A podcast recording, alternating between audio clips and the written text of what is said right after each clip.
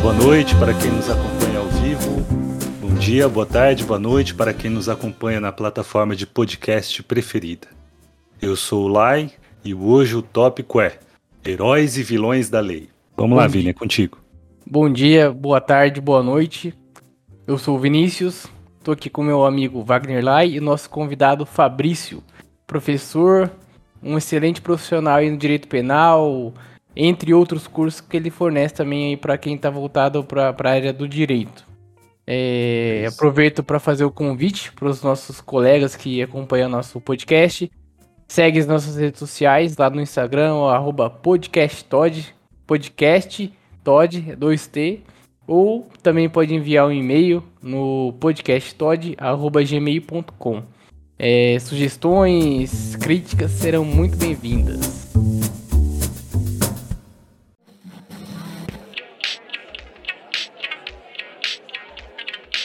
Isso aí. Bom, heróis são pessoas que fizeram o que era necessário fazer, enfrentando as consequências. E para falar um pouquinho sobre esse tema um pouco diferente aí do mundo jurídico, convidamos o nosso amigo Fabrício Carraro, que fez uma pesquisa sobre esse tema. Então, Fabrício, seja muito bem-vindo, obrigado por aceitar o nosso convite e faz aí a sua apresentação. Obrigado, Wagner. Obrigado, Vinícius. Uma honra, uma satisfação muito grande estar aqui com vocês. Fico é, realmente é, muito animado com esse convite e, e principalmente para falar desse tema. É um tema de que eu gosto muito. Bom, meu nome é Fabrício Almeida Carraro. Eu, né, advogado, sou advogado na área criminal. Lecionei direito penal, processo penal por muitos anos. E, enfim, sempre fui aí adepto da parte criminal realmente, tanto na docência quanto no exercício da advocacia. E aí, em um determinado momento, eu fui aí é, levado a lecionar a história do direito. E aí eu fui reler a história, a gente conhece a história ali do aquela base ali do colégio e tal. E aí eu comecei a olhar para certos personagens históricos ali com um outro uhum. olhar, já com a formação jurídica. Aí você pega é, Napoleão, Tiradentes, Jesus Cristo, os bandeirantes, uma série de figuras históricas aí. Aí eu comecei a questionar. E nisso eu tinha feito a formação em coaching, que não é balela, não é palhaçada. E lá na formação em coaching a gente tinha, dentre tantas técnicas, uma, uma formação séria que eu fiz lá em 2008. Eu andava 3 mil quilômetros todo mês fazer essa pós em programação, neurolinguística e coaching, lá em Vitória, de Londrina a Vitória, indo e voltando todo mês por um ano e meio. E lá tinha a figura, a, a ideia da jornada do herói baseada na, na mitologia uhum. de Joseph Campbell, os estudos de Joseph Campbell, que por sua vez se baseou em Carl Jung, na, na ideia do inconsciente, dos arquétipos e tal. E, São os 12 aí... passos. Né? Exatamente, os 12 uhum. passos da jornada do herói que nós encontramos aí no Senhor dos Anéis, no Matrix, em Star Wars, né? Inclusive a influência do Campbell é direta em Star Wars. Tem, é, uhum. Você falou até da, da, dos canais aí, quem quiser saber um pouquinho mais, tem. A gente né, tem, tem um material sobre isso. Quando eu comecei a confrontar, estudando os personagens históricos ali, é, é, falei, olha, mas esse cara é herói ou é vilão? Porque eu conhecia a ideia do vilão e eu vou comparar aqui vilão com criminoso. Né? Criminoso, uhum. bandido, etc. E o herói, os heróis da história. Falei, mas peraí, quando que é um, quando que é outro? Qual que é o critério para a gente definir isso aí? E uma coisa que me chamou a atenção, que eu trago para vocês aqui, foi a professora é, Francisca Virgínio Soares, em memória, né, e ela fez uma pesquisa bastante interessante no Sense. Sense que é o lugar onde uhum. ficam apreendidos os menores infratores, na cidade uhum. de Londrina. E ela perguntou, dentre perguntas mais corriqueiras, ah, qual é a sua renda familiar? Tem pai, tem mãe? Onde é que você mora? Etc. Quantas pessoas na casa? Ela perguntou quem é o seu herói aqueles menores apreendidos. E a maioria ali das respostas, que era 26%, ó, não tem herói. Aí uns 23, 24 falaram pai, mãe, etc. Tinha Batman, tinha é, é, enfim, até Fernandinho Beiramar ali aparecia como referência, como herói daquelas pessoas. Enfim, aí eu falei, vamos pesquisar isso, porque é um tema muito interessante, quem é o herói, quem é o criminoso. E aí eu fui descobrir que a lei define heróis. Porque a lei criminal define quem comete crime. Essa, essa é a ideia uhum. central, né? Criminoso é aquele que comete um crime, portanto, infringe a lei criminal. E herói? O direito brasileiro, quem tiver curiosidade, lei 11.590 7 de 2007 diz: heróis são aqueles que sacrificaram pela pátria brasileira, dedicando suas vidas, ou pessoas ou grupo de pessoas, e inclusive ela foi alterada, salvo engano, em 2017, dizendo heróis ou heroínas. Então, assim, essa, essa é a ideia da pesquisa, juntando a parte do desenvolvimento humano, treinamentos que eu faço, e a parte da minha vivência na área criminal. Então, resumindo, a pesquisa saiu disso, né?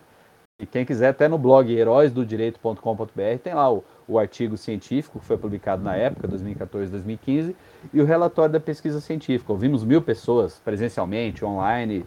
É, enfim, é, para mim foi muito divertido, é muito interessante e é só um, um, começo, é só uma provocação, tá? Tem muita coisa a se, a se pesquisar sobre isso ainda. É, eu Bacana. acompanhei o, o, artigo lá, é multidisciplinar, né? Criminologia, direito penal, é, psicanálise, mitologia, né? Também que acho que o berço de herói e vilão tá na mitologia, né? Figura dos, dos deuses, dos heróis, o Olimpo. É, a forma com que eles conseguiam explicar os fenômenos não explicáveis naquele período em que se criavam os mitos da antiga Grécia mas vamos lá, Fabrício. Eu queria que você estendesse um pouco mais essa definição aí do que, que são os heróis, ou quem são os heróis, nos termos dessa lei que você mencionou. Então, se a gente pega essa lei, é uma lei bem curtinha, tá? É essa 11597, é esse número mesmo, 11597 de 2007. Pessoas que se sacrificaram. E aí, qual que é o, o grande mote da nossa pesquisa? Qual, qual que foi a base, né? Como o Vinícius pontuou? Mitologia e não só na Grécia, né, em todas as civilizações ao longo da história, cultuavam a figura do herói, uma pessoa que se destacou e, em muitas das ocasiões, se sacrificou por algo maior do que ele, pela coletividade, pelo outro. Né? E o Joseph Campbell, o que, que ele fez? Ele, ele começou a, a construir a ideia do monomito, ou seja, um mito hum. só. Porque se a gente pega, é, e isso hoje é muito bem explorado por Hollywood, são bilhões e bilhões de dólares aí que são angariados aí pelas diversas franquias aí do circuito pop principalmente, né? Ele, como você bem colocou, Wagner, os 12 passos. Então, o sujeito é um uhum. cara comum que tá ali vivendo e tal, e muitos filmes, né, que a gente vê aí os blockbusters, tem essa essa essa fórmula ali como, como estrutura básica. O sujeito tá ali normal, uhum. aí ele é chamado para algo extraordinário, para algo diferente o chamado aventura. chamada para ação, né? Isso. Aí, não, eu não vou, tô fora, eu sou um cara comum, quero ficar quieto aqui, tranquilo, sossegado. Não, você tem que ir. Aí ele recusa, depois ele acaba aceitando.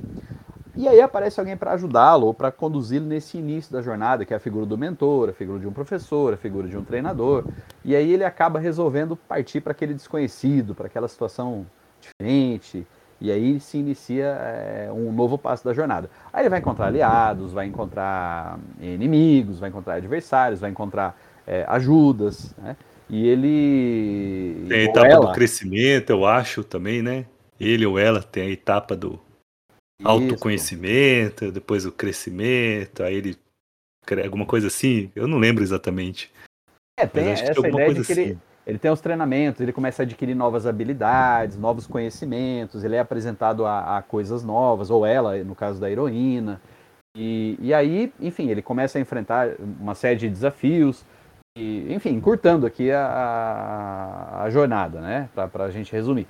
Ele ou ela vai enfrentar ali, enfim, a caverna oculta, o grande vilão, o grande dragão que ele tem que matar, o, o, o pior dos desafios. Muitas vezes ele morre ou quase morre, depois ele ressurge e ele consegue uhum. aquele retorno à vida comum, à vida aspas normal, muitas vezes com a estrela da morte explodindo, com a caverna caindo, com ali tudo desabando e ele conseguindo escapar de, de, de, de um determinado ambiente que está é, ali sendo implodido ou coisa nesse sentido. Enfim, e ele ah, volta... é o, o último passo, né? O último passo é o retorno ao lar, né? Alguma coisa assim. Isso, só que daí o herói retorna transformado, diferente. Ele volta com aquilo que o Joseph Campbell fala de o elixir. Ele traz uhum. algo para os seus, para os seus semelhantes. Ele, ele foi até o desconhecido, ele foi até o novo, ele, ele, ele enfrentou barreiras e obstáculos, ele conseguiu algo extremamente diferente, extremamente novo, extremamente benéfico para os outros e ele compartilha. E aí a ideia do herói, dentro desses estudos de Campbell, e veja, Campbell ele falou desde os índios é, nativos norte-americanos, passando pelos africanos, pelos chineses, pelos gregos, evidentemente, ali pelo, pelos uhum. nórdicos, é, é, própria América do Sul. Então ele, ele buscou esses elementos comuns em praticamente todas as, as, a, as regiões do planeta e em vários é, momentos históricos. E ele diz que o, talvez o, que, o principal é, é, ponto que diferencia o herói ou a heroína do sujeito comum é o fato de ele se sacrificar por alguém, por algo maior do que ele. Essa é a ideia. Sai do, do egoísmo e vai para o altruísmo. Lógico que eu estou simplificando bastante, né? Mas é a ideia do sacrifício uhum. por algo diferente. Mas você acha que é isso que está naquela definição legal? O sacrifício, como é que é? é... Que lutou pela sacrifício igualdade? por, por algum, algo maior? Ah, tá. A definição da lei brasileira, né? De herói e é. heroína. Isso, a definição da lei brasileira, que deram suas vidas pela pátria, no caso da lei brasileira. Mas aí, por exemplo, em Paris, você também tem um panteão dos heróis. Aqui no Brasil, você tem o livro dos heróis da pátria. E sucessivas uhum. leis inscrevem lá personagens. Nós temos Zumbi dos Palmares, Anitta Garibaldi, é, recentemente Chico Xavier. São, são dezenas de pessoas que estão lá com, com os nomes é, constando via legal, via heróis. Uhum. Exatamente, via legislação. É isso que eu ia perguntar, isso que seria a minha próxima pergunta, se você tinha exemplos de pessoas que foram então registrados nesse, nesse livro dos heróis nacionais. Lógico, é, aí entra justamente a controvérsia, porque você tem pessoas ali que em um determinado momento histórico foram consideradas uhum. criminosas. E, e, o exemplo maior que eu trago aqui é, é justamente o Tiradentes, falando aqui do Brasil. Né, porque se você pegar uma, a pessoa mais é, cultuada, e, e, eu digo pessoa aqui, né, sem, sem adentrar em aspectos é, espirituais, religiosos, né, com, com, todo respeito, mas enquanto, o homem crucificado, que foi Jesus Cristo, ele foi crucificado num processo penal. E Tiradentes, Tiradentes foi, cruci, foi crucificado, não, perdão. Ele foi, foi enforcado, né? Foi enforcado, é, depois foi esquartejado, esquartejado, exposto. Esquartejado. Uhum. Processo criminal. E hoje, é, eu costumo brincar que ele é um, é um herói que tem um feriado só para ele.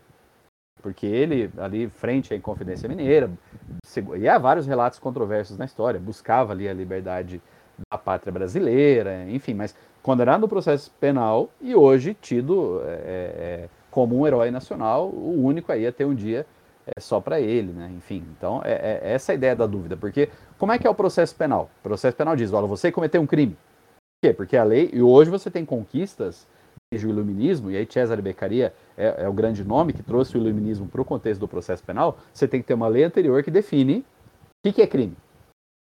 É anterior ao fato, e é aquele sujeito comete aquele fato, se condenado uma sentença transitada e julgado, ele é um criminoso, uma sentença da qual não caiba mais recurso. O que acontece exatamente esse tipo de coisa em relação a certas figuras históricas. E hoje, se a gente pegar o contexto político brasileiro, é muito comum com a polarização que a gente vive. O lado A diz, olha, o lado B é bandido, é vilão, é criminoso. E o meu aqui, o meu herói, o, o meu político, ela é o herói. E vice-versa. Né? Isso se aplica uh, de forma é, é, ambivalente, a gente pode dizer, né? Uhum. O, o, no artigo ali eu vi também legal uma, uma citação do Antônio Conselheiro, né? Até lembrei do meu tempo de escola ali no ensino médio, ensino fundamental, da revolta de Canudos, que ele ficou nesses dois caminhos, né? Um, no início foi tido como vilão e hoje é tido como, como herói pela pelo que ele orquestrou, como ele coordenou as atividades em Canudo e acabou daquele jeito lá, meio trágico, né? É, e alguns até atribuem a ele uma, uma aura messiânica, né? quase que, que, que, um, que um santo ali, um, quase que o padre Cícero, lógico. E aí entra essa relatividade. Alguns são mais incontestes. Hoje em dia, ninguém questiona, por exemplo, a figura de Jesus Cristo, do próprio Tiradentes. Tiradentes é um pouco mais, é, embora a figura de Jesus Cristo, alguns digam até que talvez não tenha existido historicamente. Aqui a gente parte apenas do plano acadêmico. Né? Em relação a Tiradentes, uhum. há algumas, alguns questionamentos. Ah, mas ele foi traidor da própria Confidência. Você escuta versões e, e, e versões. A história ela também tem essas divergências, assim como nós temos no próprio direito. Isso é natural no direito. Então, assim, você vê ali figuras, e, e recentemente, acho que isso é interessante a gente lembrar, é, nós tivemos a, um evento curioso, que é a estátua do Borba Gato, salvo engano do Borba Gato, que ali um bandeirante foi queimada a estátua. É, quer dizer, aqueles bandeirantes, aquelas figuras intrépidas que adentravam é, o interior do Brasil, explorando, conquistando, conhecendo, e aí hoje se questionam como figuras de exploradores ali a título de é, acabar com almas humanas, com figuras, com pessoas humanas, saqueando, estuprando, violando, invadindo, é, em especial negros, indígenas, enfim. Então, a figura dos bandeirantes é, foi a, uma das últimas, é, é, e até a lei fala, é, pessoas ou grupo de pessoas, a lei brasileira, que deram a vida à pátria ou algo nesse sentido. E os bandeirantes foram recentemente objeto de um grande debate, tanto na mídia quanto no, no meio acadêmico. Por quê? heróis, os heróis bandeirantes, desbravadores e tal. E hoje, olha, não é bem assim, na verdade, eram estupradores e, e etc. Então, esse debate é um debate que ele, ele vai variar muito de acordo com o ponto de vista. Essa foi uma das conclusões a que a gente chegou. É, no seu artigo aqui você até menciona, achei até interessante que se releva essa situação, porque no momento da conquista você está num momento sem meio que sem lei, um estado assim. Estou até procurando aqui no seu artigo que naquele momento da conquista não se considera aquilo como um crime, mas como parte daquilo que estava acontecendo naquele momento, né? Olha, o que me lembra um pouco a ideia de Maquiavel no sentido no, no sentido de que enquanto a população está feliz de barriga cheia, aquilo que o suzerano faz para isso acontecer não importa, né? E por isso ele vai ser um herói, porque enquanto a população está lá feliz de barriga cheia, o suzerano sendo um conquistador, sendo um, um, um vamos dizer assim, a, a, anexando novas terras, a forma com que ele faz pouco importa, né? Tanto que acho que, salvo engano, Napoleão Bonaparte, que é uma figura meio controversa, ele é tido como um herói na França, né? Gengis Khan na Mongólia, que eu vi também no artigo. É, então, bem bacana.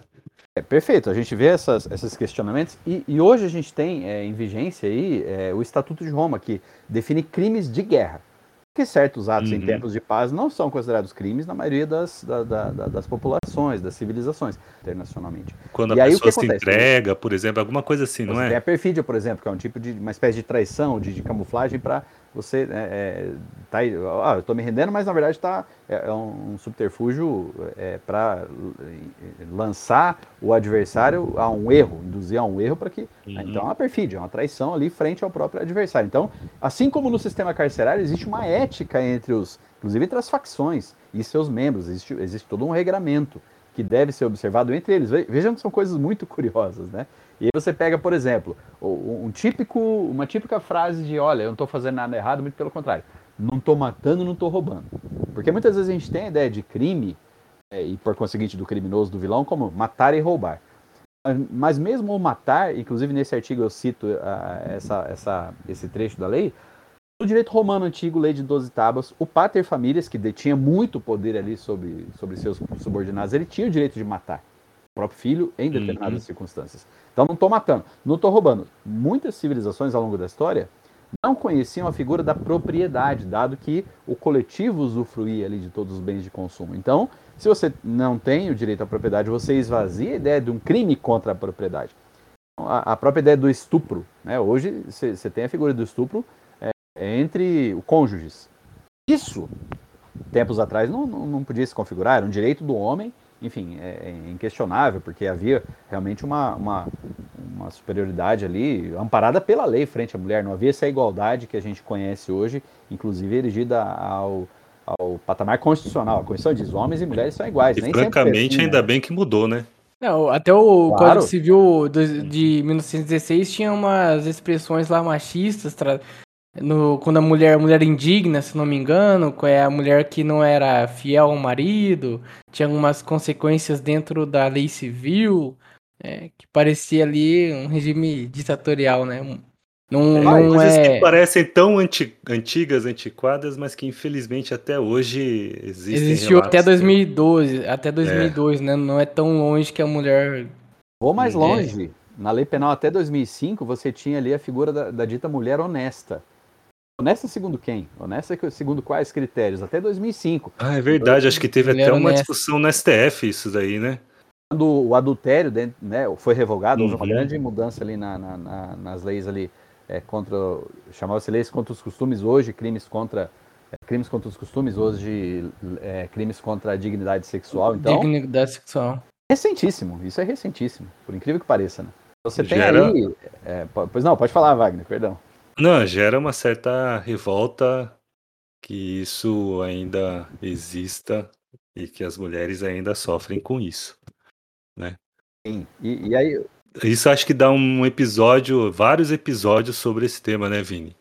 Ah. Chamar aí é, pessoas do cenário feminista aí daqui da região para tratar um pouco, expor um pouco as lutas que elas têm, seria até bacana.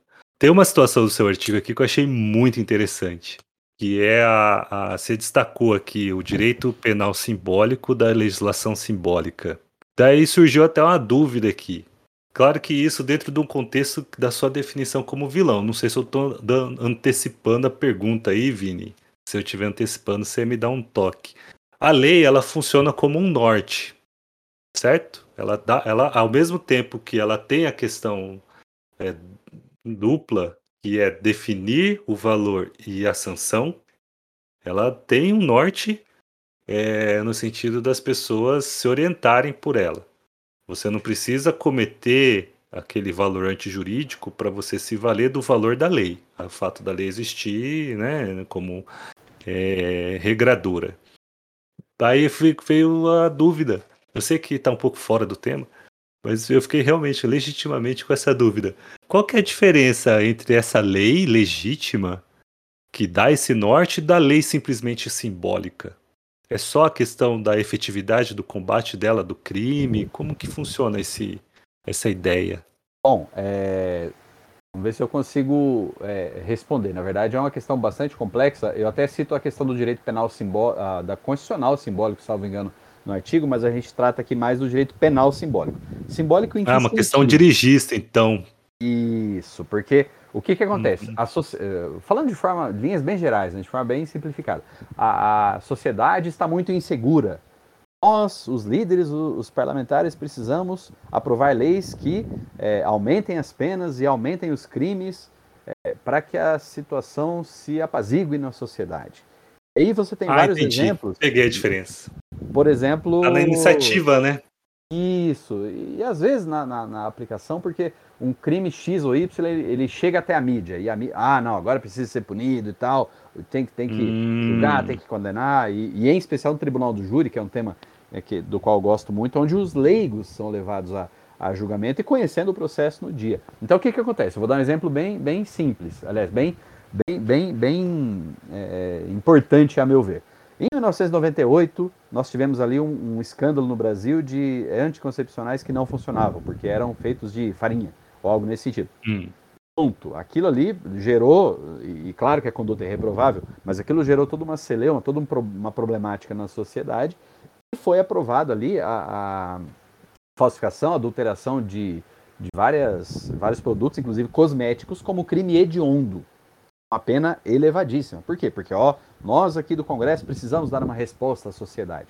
É uma questão pontual que deveria ter sido mais debatida e acaba sendo, às vezes, de forma a aproveitar aquele contexto, visando valores uhum. de cunho eleitoral, o símbolo da lei penal que vem aqui como uma panaceia. Vamos salvar todo mundo com o direito penal, como se só tivesse o direito penal. Outros ramos do direito são insuficientes, então vamos ter que punir.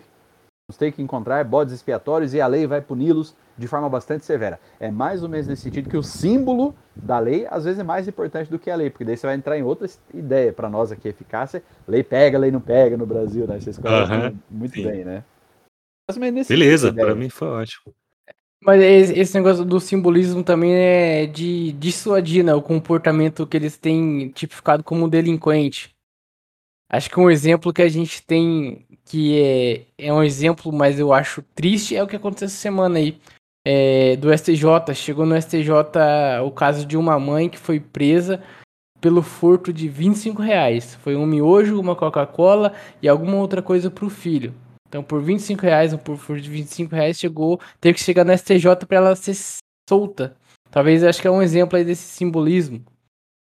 Isso, e salvo engano, até menos, viu? Acho que era 21 e pouco, 22, uma coisa assim. É, e é um, um macarrão instantâneo salvo engano, dois refrigerantes e um refresco em pó. E aí o, o STJ acabou é, reformando a decisão, mas o Tribunal de São Paulo dizia, olha, é reprovável, por mais seja triste a situação, demonstra que a eu não lembro os termos, não era periculosidade ou é algo Porque, tipo. não, eles falaram que ela era reincidente. Isso. Por cinco vezes em furto famélico e que isso.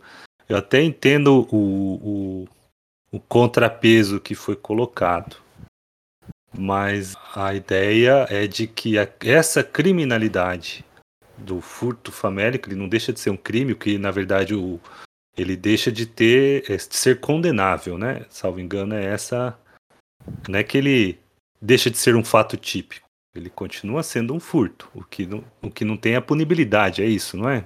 É, tecnicamente, tecnicamente o que acontece? Ele uh, subtrair para si ou para outra em coisa ali é móvel, em linhas gerais, é. do artigo 155 do Código Penal diz. Então ele é formalmente típico. O que se questiona é a chamada tipicidade material. Tá, mas peraí, ofendeu o bem jurídico propriedade daquele mercado em um nível significativo, aí aplica-se o princípio da insignificância. E aí, isso é que tem que ser mais debatido não só no judiciário, e é, muito e menos, e não isso, só no judiciário né? penal, mas no, nós como sociedade, né, que é, será será que se numa sociedade em que oferecesse apoio para essas pessoas, justificaria o furto? Aí, se, se há demonstração de que a sociedade oferece apoio para essas pessoas, aí o furto famélico começa a deixar de ser uma tipicidade material, porque não precisaria, teria o apoio. Então, assim, é claro que eu estou só lançando as ideias, eu não estou nem apoiando e nem sendo contra, estou lançando as hipóteses que é. fazer com essa situação, né? Porque também você não pode. É, o que Olha, fazer então... com a então situação. E a, e a mãe nessa situação é herói ou. A, a, mãe nessa situação ela é herói ou é vilã?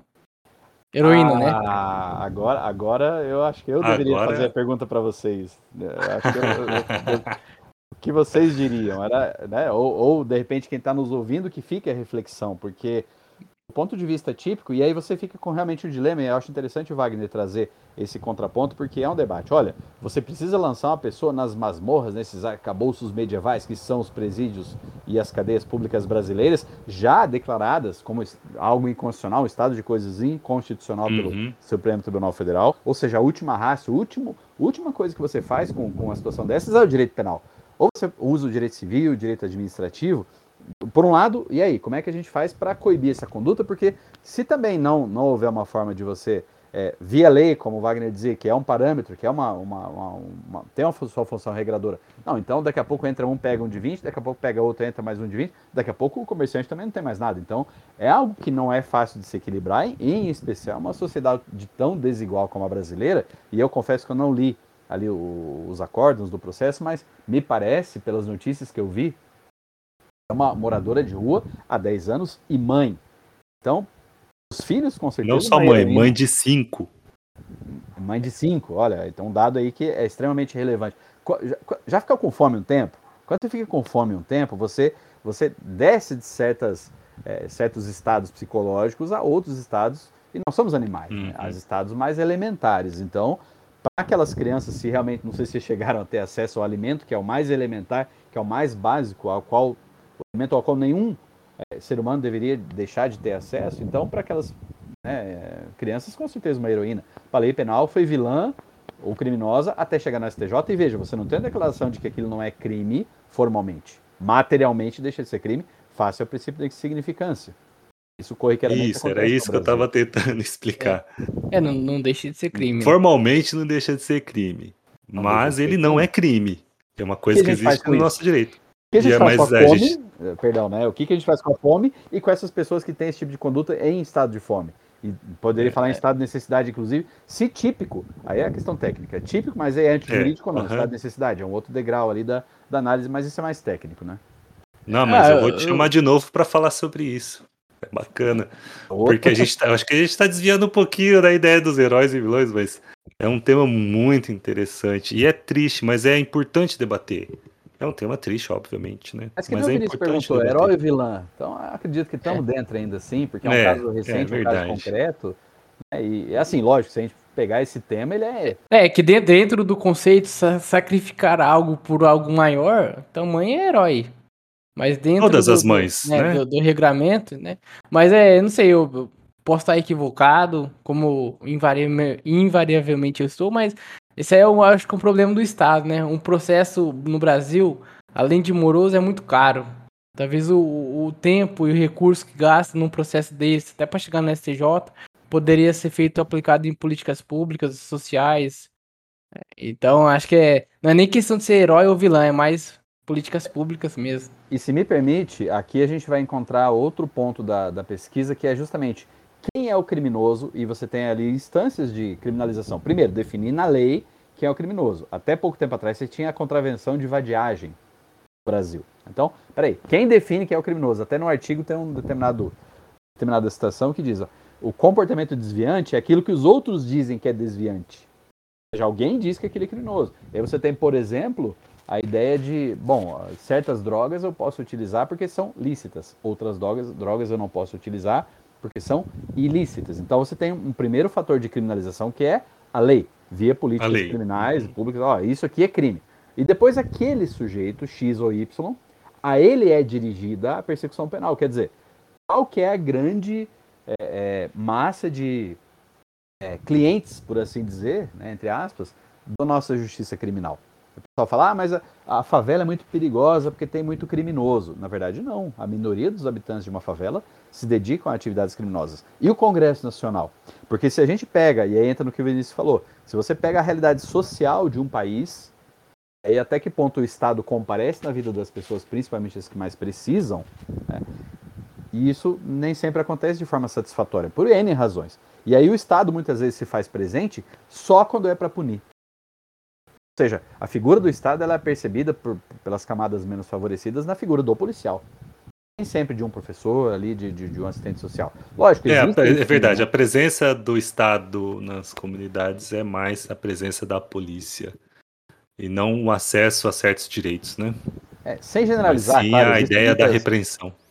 Claro, existem muitas boas iniciativas, às vezes do Estado, às vezes do terceiro setor, mas a. E do própria realidade... polícia Sim, sim. Tem e, também. Uhum. E todo o nosso respeito aos policiais na, na, na, na pesquisa, nós perguntamos: e advogado, herói ou vilão? É, juiz, herói ou vilão? Policial, herói ou vilão? Bombeiro, bombeiro é herói, né? Bombeiro acho que é 88%, não me lembro os percentuais. É, acho que o bombeiro é a instituição que o brasileiro mais deposita confiança no Brasil, né? Se eu não me engano. Acho que judiciário, na época que eu vi, faz bastante tempo, uns quatro anos, tava em terceiro ou quarto, né? Hoje já deve ter caído bastante pelo, conflito que a gente vive, né? O, acho que o protagonismo do judiciário já passou. Pois é, aí é, na verdade é outra temática, mas tem tudo a ver com isso, é. porque olha só, né? Como é que, a, como é que a, a, figura do criminoso é percebida, como é que a figura do herói é percebida, né? O juiz herói, né? Então a gente tem, por exemplo, a figura do, do Moro, né? O herói nacional há pouco tempo, até acho que passei para vocês uma, uma, postagem que eu fiz sobre isso, relembrando aqui da pesquisa.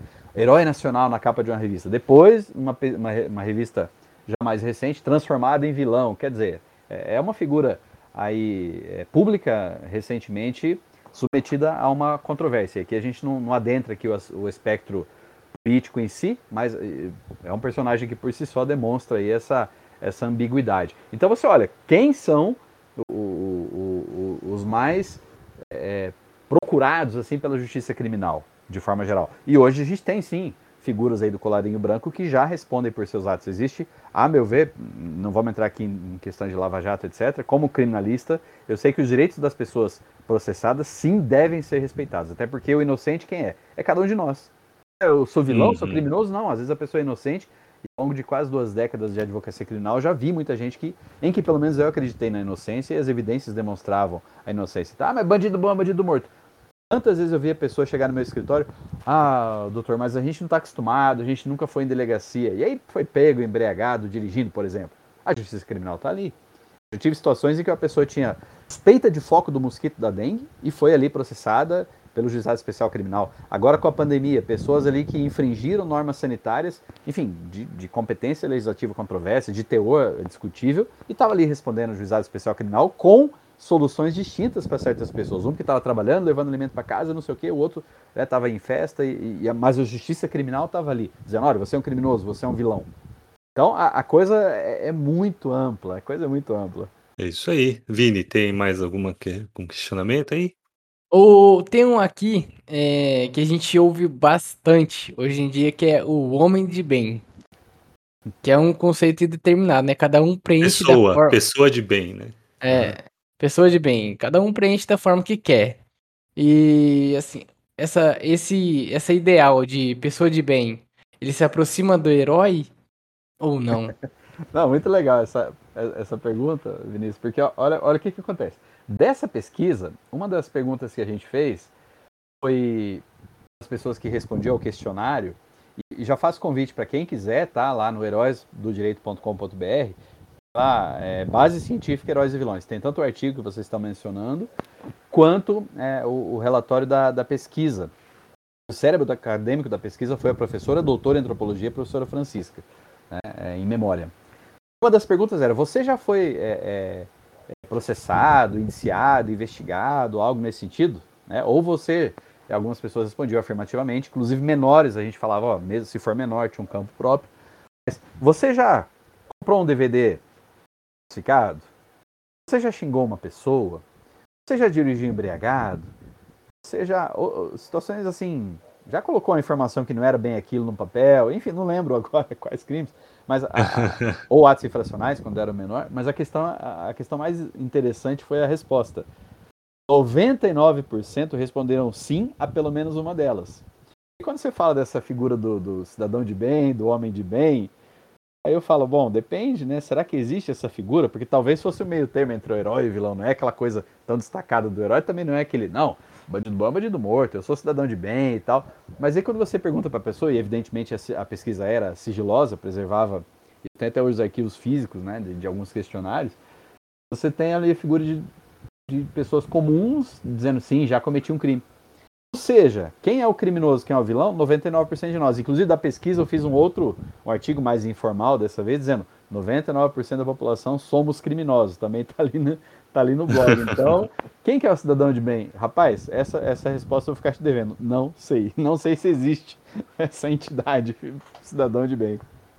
É, talvez é algo que todo mundo aspira, mas ninguém é, né? Tá buscando ainda. É, ah, quem nunca pecou, que atire a primeira pedra, né? Eu até Exatamente. fiz essa, eu fiz essa essa anotação no artigo quando nesse mesmo trecho que o Vinícius citou, eu escrevi aqui no artigo, ah, interessante. Quem nunca pecou, que atire a primeira pedra. Que é essa é Luiz Flávio Gomes, é num, num comentário do Lu, falecido professor Luiz Flávio Gomes que você traz essa discussão, né? E aí, o homem de bem, aquele que não comete um mínimo de infração, e o maldoso, aquele que. Como que você lida com essa situação? Mas é bem interessante. E essa era o, esse era o comentário final que eu ia fazer, mas que o Vini já transformou em pergunta. Então fica aberto aí, Fabrício, se quiser passar suas redes sociais, passar o link do seu curso que está disponível online, fica à vontade. É, então, assim, para a gente concluir, eu, eu agradeço demais aqui a, a oportunidade que vocês né, me trazem para falar desse tema, um tema que eu gosto bastante, porque condensa as minhas duas atividades profissionais. Então, eu advogo e eu, eu é, leciono, é, dou curso de prática criminal no IBJUS, né, plataforma do IBJUS, então sempre lá eu e o professor Mário Balqueiro. Eu tenho meus cursos também. É, na plataforma Hotmart você encontra um curso Heróis do Direito, que é para carreira, para desenvolver a carreira jurídica, está lá à disposição na plataforma Hotmart. É Heróis do Direito. Não lembro o. o, o Inclusive, já abro o convite para você falar um pouco sobre esse curso numa próxima oportunidade. Vamos, vai ser uma honra sim, porque aí, nesse curso, o que, que a gente pega? Heróis do direito. A gente pega a ideia do herói, mas o herói da própria vida, o herói da própria carreira. Aquele que faz o que tem que ser feito para chegar no sucesso. Mas o que, que é sucesso? Aí tem tudo, é, toda a questão do curso. O sucesso depende de cada um de nós, porque não tem uma fórmula pronta de sucesso. Então, o que, que é o sucesso para o Wagner, para o Vinícius, para o Fabrício? Então, esse curso ele é para você desenvolver a sua carreira jurídica e está disponível lá no Hotmart, Heróis do Direito, tá? Eu também faço mentoria para criminalistas, é, de, de, tempos em tempos, para quem é prática criminal com desenvolvimento de carreira, de tempos em tempos eu eu abro inscrições para o curso. Então, quem quiser ficar sabendo, me acompanha aí na, no blog Heróis do Direito. De vez em quando eu lanço um texto lá nas minhas redes sociais. Estou no Instagram fabrício.a.carraro. No Facebook, Fabrício Almeida Carraro mesmo. No LinkedIn, Fabrício Almeida Carraro. E manda direct, manda messenger a gente conversa aí. Estamos à disposição e, e, eu agradeço muito. Fico à disposição para a gente falar sobre Tribunal do Júri, sobre é, outros temas aí que vocês acham interessantes para a gente discutir, porque falar de direito é, é apaixonante, né? Vamos falar a verdade. Bacana. Vini? Falar direito é falar da vida, né? É o nosso é o dia a dia. Exato. Até quem não gosta se submete.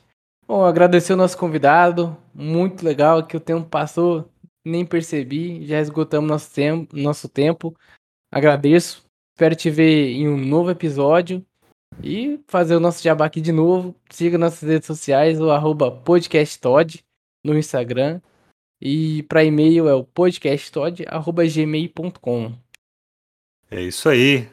Fabrício, meu amigo, muito obrigado por ter aceitado o nosso convite. Fica aberto um convite para uma próxima oportunidade já.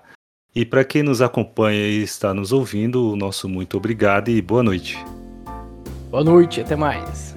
Obrigado, parabéns pela iniciativa, sensacional, sucesso aí no podcast.